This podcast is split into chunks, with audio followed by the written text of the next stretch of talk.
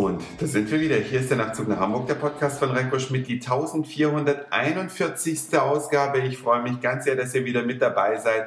Freue mich auch, dass ihr mir die Stange haltet, obwohl ich jetzt schon wieder vier Wochen lang nichts gemacht habe. Motiviert mich gerne weiter per Mail oder Kommentar oder Anruf auf den Nachtrufbeantworter. Und ich verspreche euch, eure Wünsche bleiben nicht unerhört, sondern ich werde in Zukunft wieder ein bisschen regelmäßiger mich vors Mikro setzen oder in dem Fall vor den Computer und nutze das eingebaute Mikro. Hoffe, die Qualität ist einigermaßen annehmbar. In der 1441. Ausgabe sollte es sich, und das habe ich mir am 20. Februar vorgenommen, sollte es sich um Japan drehen. Denn mir hat ein Nachtzug nach Hamburg-Hörer geschrieben, der in Hamburg zu wohnen scheint, seine E-Mail-Adresse nachzuurteilen, dass er in diesem Jahr im September nach Japan fahren möchte. Und deswegen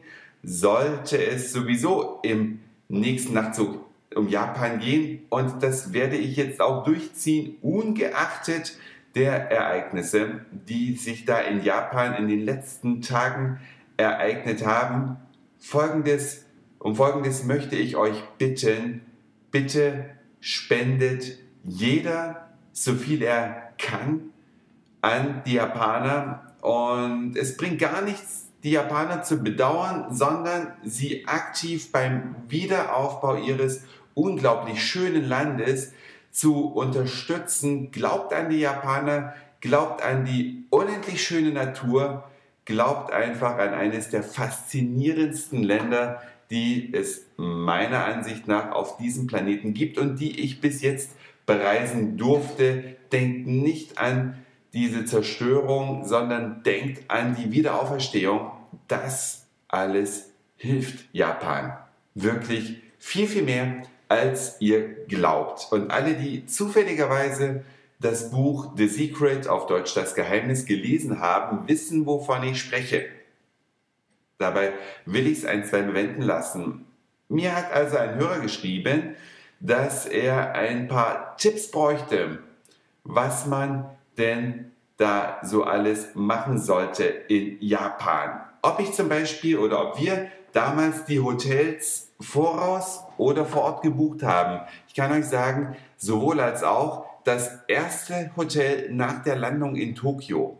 Drei Nächte lang. Das Prinz Hotel hatten wir von Deutschland aus gebucht, aber ab dem Zeitpunkt, da wir in Japan waren, haben wir die Hotels dann immer von dort aus gebucht, einen Tag im Voraus und es geht nicht über deutsche Websites. Bei den meisten Anbietern wie HRS oder Hotel.de oder was es sonst noch alles gibt, Booking.com will ich nicht vergessen, da muss man die japanischen Hotels zwei Tage im Voraus buchen. Nützt einem aber nichts, wenn man schon dort ist und immer für den nächsten Tag buchen will. Man braucht also dann wirklich ein bisschen Google und ein bisschen Glück, denn per Google sucht man Hotel und Stadtnamen und dann klickt man die Hotels alle durch, hofft, dass man deren Homepage auf Englisch umschalten kann, weil ja natürlich zunächst alles auf Japanisch kommt und dass die dann eine Online-Buchungsmöglichkeit haben, ist ein Abenteuer für sich. Man kann natürlich auch immer in dem Hotel, in dem man gerade ist, darum bitten, dass die das nächste Hotel für einen buchen. Da muss man dann aber allerdings immer in derselben Kette übernachten und das nimmt einem auch so ein bisschen die Abenteuerlust. Also man kann es von dort aus buchen und man sollte einen Japanese Style Room buchen.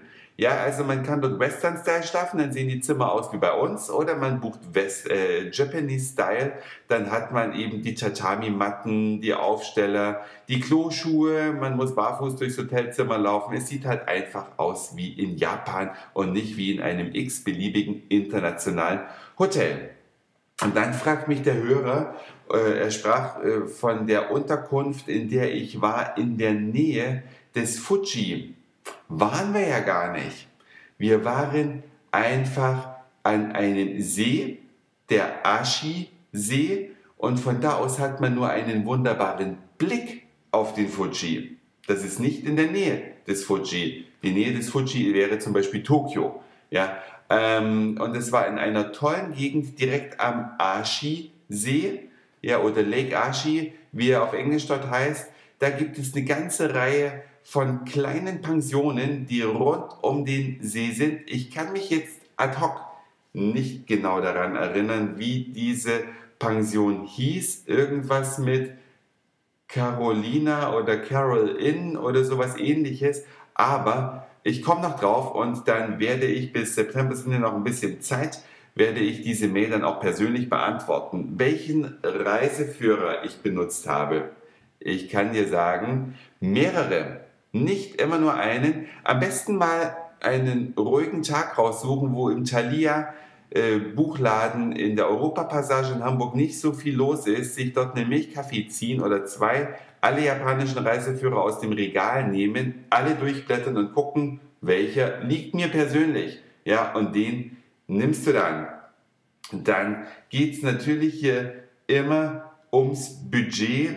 Ich kann nur eins sagen, Japan ist nicht unbedingt billig, aber auch nicht teuer. Es kommt nämlich ganz darauf an, wo man schläft. Man kann auch in Japan günstig essen, man kann in Japan günstig übernachten. Tokio ist an sich recht teuer, also außerhalb von Tokio ist es immer ein bisschen billiger, ganz klar. Und wie man sich in Japan bewegt, ist keine Frage. Mit dem Shinkansen Express. Ich hoffe, bis September ist alles wieder repariert und alle Shinkansen fahren wieder sekundengenau durchs Land. Dafür braucht man einen Rail Pass. Wir hatten damals einen für nur eine Woche. Den kann man nur außerhalb Japans kaufen. In fast jedem Reisebüro ist dieses, äh, hält man dieses Teil und dann kann man quasi die Zukunft des Eisenbahnfahrens erleben, die Ernüchterung des Eisenbahnfahrens oder auch das Mittelalter des Eisenbahnfahrens erlebt man in Deutschland tagtäglich, auch wenn man im ICE sitzt. Die Zukunft kann man in Japan erleben. Das lohnt sich auf jeden Fall. Was man sonst noch für Tipps hat, was man unbedingt ansehen sollte, natürlich finde ich alles gut, was ich selbst gesehen habe, denn deswegen habe ich es ausgewählt. Man sollte sich ruhig mal den erfolgreichsten Automobilproduzenten der Welt anschauen, in Nagoya, wo Toyota seine Werke unterhält. Sehr, sehr interessant. Man sollte vielleicht Hiroshima und Nagasaki besichtigt haben. Auf gar keinen Fall darf man Kyoto vergessen zu besichtigen oder Nikko, die alten Kaiserstädte, da wo Japan so aussieht wie in alten japanischen Filmen. Es ist ein absoluter Traum, dieses Land zu bereisen. Es ist landschaftlich top. Es ist ähm, ja ein Hightech-Land. Man sieht viele Dinge, die man in Deutschland hinterher schmerzlich vermisst. Man sieht trotz der Hektik, die dort hoffentlich bald wieder einkehrt, auch extrem beschauliche Orte, Schreine und Tempel zwischen Hochhäusern. Das alles gibt's in Japan gepaart mit Jahrtausende alter Kultur und hervorragendem Essen. Das ist das Bild, was alle von Japan vor Augen haben sollten, während sie vielleicht doch mal einen 50er oder 100 Euro Schein auf die Reise schicken, zum Beispiel an Ärzte ohne Grenzen oder eine äh, Hilfsorganisation eurer Wahl, dann tut ihr Gutes und mit dem Glauben daran, dass es gut wird, wird es auch gut werden. Ich freue mich über jeden, der Japan besuchen wird.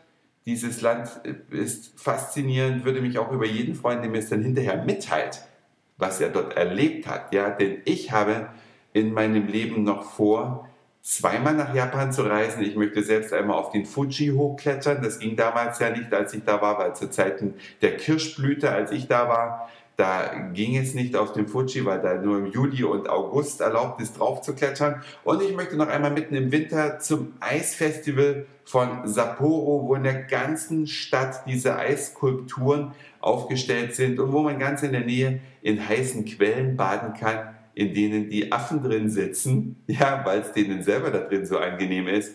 Tolle Sachen, die noch auf uns zukommen, speziell auf mich und hoffentlich auch auf euch. Das war's für heute. Dankeschön fürs Zuhören, für den Speicherplatz auf euren Geräten. Ich sage Moin, Mahlzeit oder Guten Abend, je nachdem, wann ihr mich hier gerade gehört habt, zur 1441. Und dann hören wir uns möglicherweise schon morgen wieder. Euer Reiko.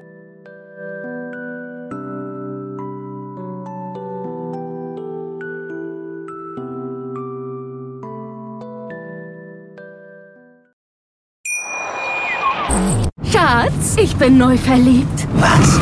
Da drüben. Das ist er. Aber das ist ein Auto. Ja, Eben, mit ihm habe ich alles richtig gemacht. Wunschauto einfach kaufen, verkaufen oder leasen. Bei Autoscout24. Alles richtig gemacht.